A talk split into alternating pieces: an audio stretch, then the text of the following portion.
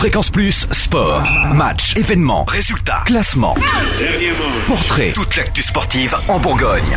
Bonjour Totem, bonjour à tous. En foot, le DFCO est de retour d'Aubagne après un match riche en rebondissements samedi dernier pour les 32e de finale de Coupe de France. 3-3 après les prolongations. Les Dijonais ont arraché leur qualification au tir au but pour les 16e de finale. Prochaine rencontre de Ligue 2 à domicile face à Istres vendredi à 20h au Parc des Sports Gaston Gérard. En basket, la GDA a terminé l'année 2013 sur une victoire 66 à 63 face à l'élan Béarnais. Voilà qui a permis aux Dijonais de prendre les commandes de Pro A, de valider aussi leur ticket pour la Leaders Cup. Direction Strasbourg samedi pour le compte de la 15e journée.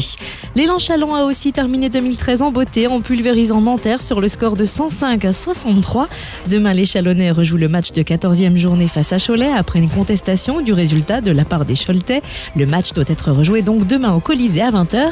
Et samedi, l'élan Chalon se déplacera à Pau-Orthez pour affronter les Lambéarnais.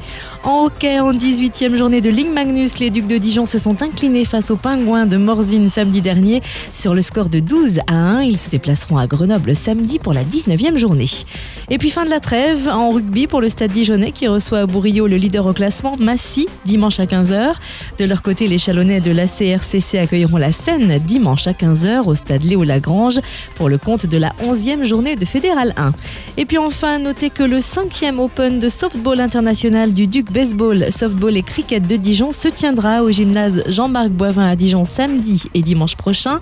Le tournoi est ouvert au public et gratuit. Notez que des bénévoles du Duc seront présents tous les deux jours de 9h à 19h pour vous expliquer les règles de ce sport peu populaire chez nous. C'est donc ce week-end au gymnase Jean-Marc Boivin à Dijon.